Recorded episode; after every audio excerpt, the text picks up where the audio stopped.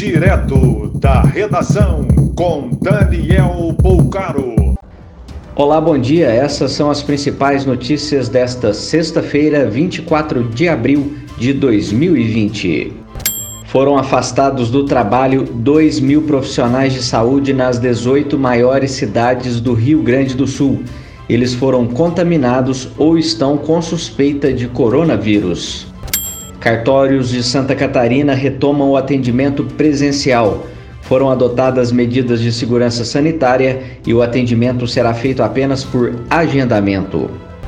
Mais de 100 bairros de Salvador possuem casos de coronavírus. Na capital estão confirmados mais de mil casos e 34 mortes pela doença. A reabertura do comércio no Rio de Janeiro foi adiada. A medida só será adotada após a inauguração dos hospitais de campanha. Não foi estimada uma data. A Fundação Hospitalar de Minas Gerais faz chamamento urgente de profissionais na área de saúde. São 14 vagas para médicos e 9 para técnicos de enfermagem. 54% das pessoas infectadas com coronavírus em Mato Grosso do Sul estão curadas. São sete mortes confirmadas no estado pela doença. 18 pessoas seguem internadas.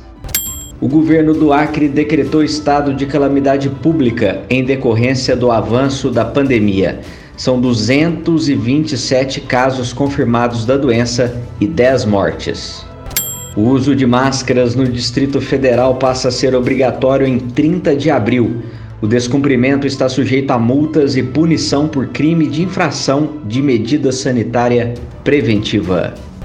Um agricultor de 64 anos de Colombo, no Paraná, morreu de infarto após cair no golpe do falso sequestro. Ele passou mal após receber a ligação de ameaça. Um comerciante de 80 anos morreu ontem à noite em Boa Vista, Roraima. Ele foi assaltado e esfaqueado. A esposa dele, de 60 anos, foi agredida pelos bandidos. Mais informações no site daredação.com.br. Você ouviu direto da redação com Daniel Poucaro.